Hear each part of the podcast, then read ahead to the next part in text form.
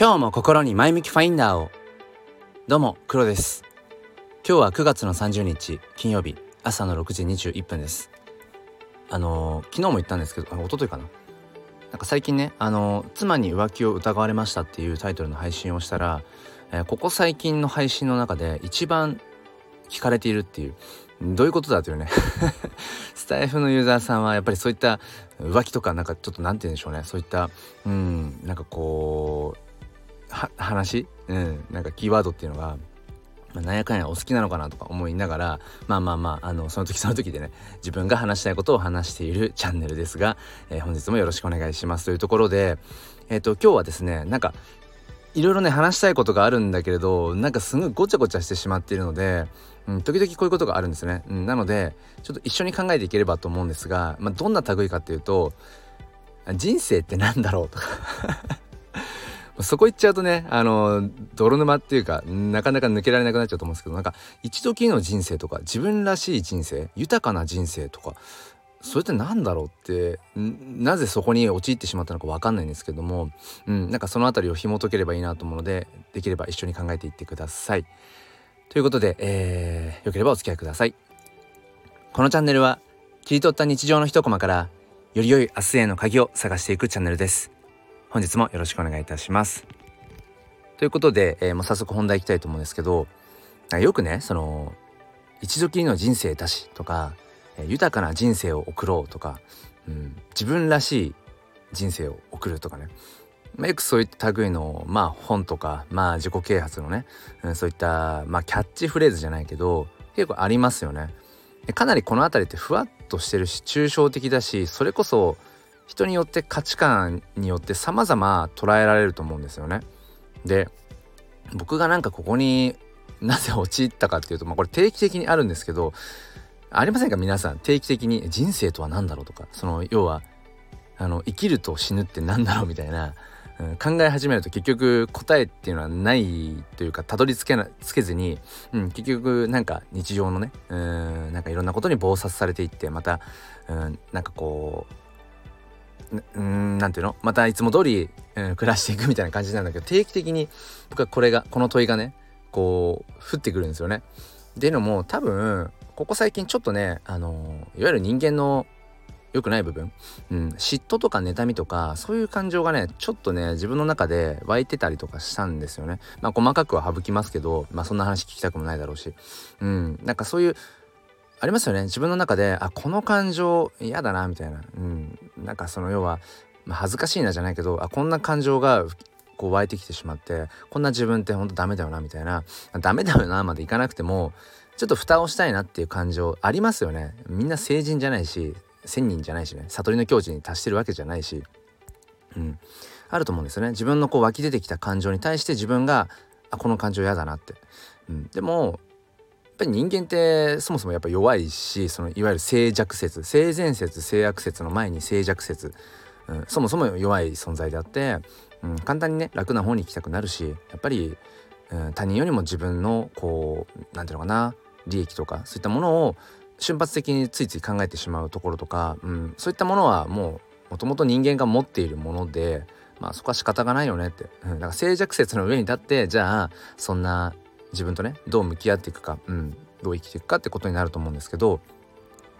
まあ、そこで、まあ、ごめんなさいね。ちょっと話がごちゃごちゃになっちゃった。そのなんかそう妬みとかそその意味みたいなものがね最近ちょろちょろっと顔を出してたので多分それで自分らしい人生とか豊かな人生あとは自分はどういう風に生きていきたいんだったっけっていういわゆるミドルエイジクライシス的なね、うん、今一応まあこう本業というかま仕事があって、うん、家庭があってうんまあそこそこまあ安定した心の平穏っていうのかな。心の平穏平穏を持って生きている、うん、生きられているななんてことをこうまあ、これまで生きてきたね。人生。まあそんなたかがあのー、そんなたかが人生。長くないですけどまだ。うん。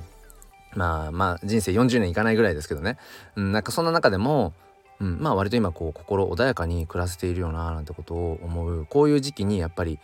いやでも自分ってどういう人生を送りたかったんだっけ？とか過去の自分にね、うん、そのどんな夢を夢を持ってたっけ？とかどんな目標を追ってたっけ？みたいなことをきっと振り返るような時期でもあったりして。っていうなんかいろいろごちゃごちゃがあって多分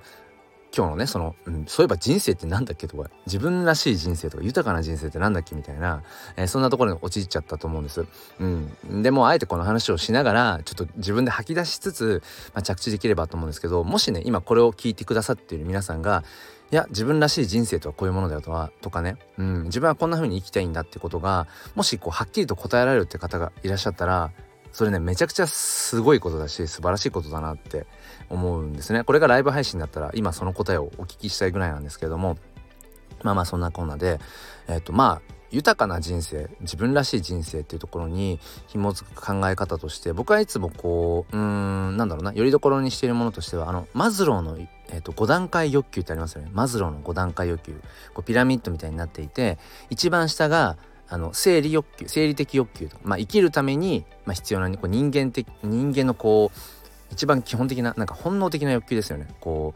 う、まあ、生理的な欲求その食欲性欲睡眠欲みたいな、うん、もうこれはもうコントロールがちょっとしようがなさそうな部分ですよね。それが土台にあってでその上に、えー、安全の欲求安全的欲求、うん。まあ、自分の身の安全を確保したいっていう欲求、うん。まあ、これありますよね。でその上に今度所属と愛の欲求所属と愛の欲求っていうのがあって、まあ、これは、まあ、他人と関わりたいとか集団に属したいっていう、うん、ものですよね。でその上に、えー、承認欲求承認欲求ですねいわゆる自分を認めたい自分自身が認めたいとか、えー、他者から認められたいっていうところ。うんでここまでの4つ生理的欲求安全的欲求所属と愛の欲求承認欲求っていうこの4つまでがそのいわゆる欠乏欲求って言われていて、まあ、自分のためですねもう完全に自分のための、えー、まあ、欲求であると言われている。でそこの4段階を超えた上にあるものが自己実現欲求自己実現の欲求とかねその自分の持つ能力とか個性を最大限発揮したいっていう、まあ、そういう部分ですね。でここの一番上の自己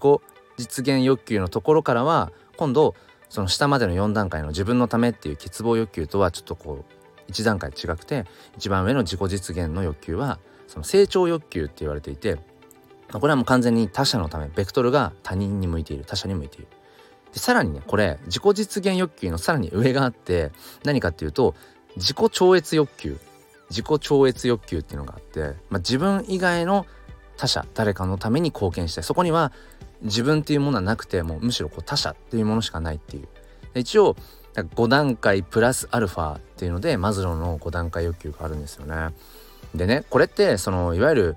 うーんまあレイヤーになっているんだけれどもこうグラデーションでどんどんどんどんどんどんそのステップアップしていくようなイメージかっていうと僕はそうじゃなくてなんか常にこのいわゆる5段階欲求が織り交ざ混ぜられて生きてる気がするんですよね。うん、当然毎日食欲睡眠欲まあはたまた性欲的なものとかっていうのもまああると思うんです皆さんね。うん、あるわけで。でその中でやっぱり身の安全を確保したいっていうそういう気持ちもありますよね。まあこと日本においては、まあ、まあ平和とは言われていると思うし、まあ、平和の方だと思うんですよね。他の国から比べても。まあ、とはいえまあなかなかやっぱ事件とかっていうのは絶えないってところはあるので本当に安全かどうかっていう平和ボケしてないかっていうそこはねまああの警鐘を鳴らしていく必要あるかもしれないけどやっぱり身の安全を確保したいっていうものも当然あると思うんです。当たり前のように。あんまり意識することはないかもしれないけどね。で、えー、まあその上でまあ今度所属と愛の欲求これはもうなんか常にありませんか？やっぱり誰かと関わりたい。でも HSP 気質の僕は 誰かと関わりすぎると疲れちゃう、うん、だから一人になりたいみたいな時もあるしね、うん、あとやっぱりその集団に属したい。どこかのコミュニティグループ組織。まあこれはまあ何でしょうね。その仕事で属して仕事で勤めている会社とかもしくは自分がまあえっと自営業の方とかはまあちょっとそのねあのー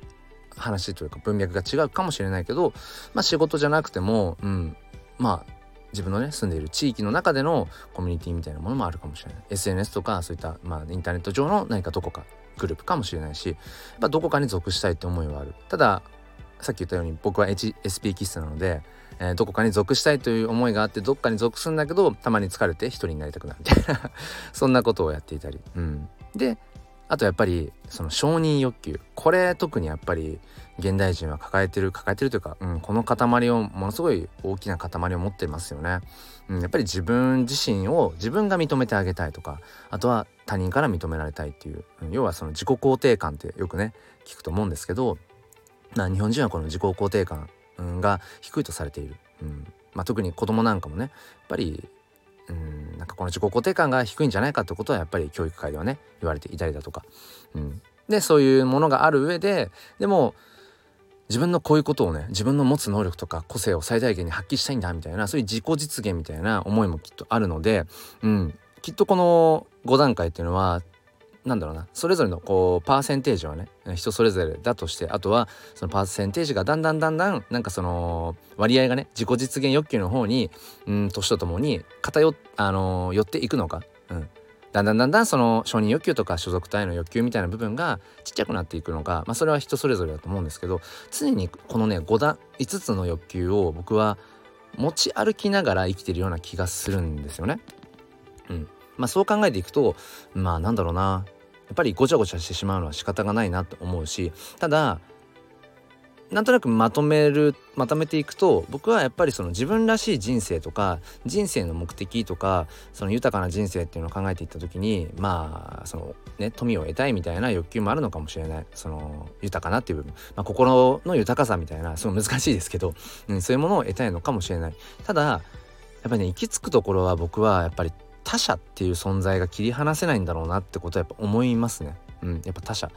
当然その他者がいるからこそ自己っていう自分を認識できているっていうわけでそもそも切り離せないんですよね他者という存在は。うん、でその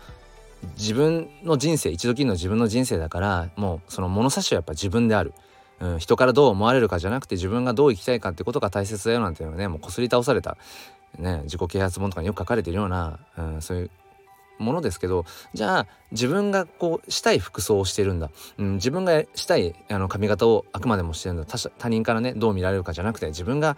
やりたいように自分のね例えば着飾ったりとかっていうような話なんかも。でもそれって結局世界に自分一人しかいなかったら果たして髪型とか服装とかって気にするのかなって。まあもちろんこれはねパラレルワールドな世界で世界に自分一人だけっていうことは体験ができないから、まあ、それはね実証のうん、しようがないんだけれども、うん、その自分がこうしたいからこういうふうに生きていくんだって結局どこかにやっぱり他人からどう見られるかっていうのはやっぱあるはずなんですよね。でそれって結局認められたいってことなんだろうなって。うん、自分が好意を寄せる人にやっぱり好かれたい。うんえー、なんだろうな自分がうん必要とするグループコミュニティのみんなからも自分が必要とされたいとかねあとはまあここ最近は僕は NFT NFT 言ってるんですけど、まあ、NFT クリエイターとしてね、えー、僕も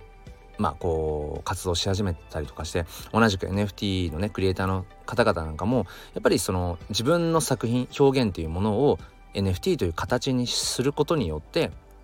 うん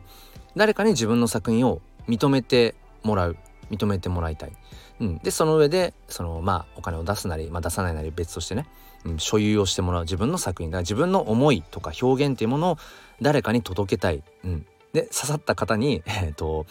そのその思いを共有してほしい。NFT として所有してほしいみたいな。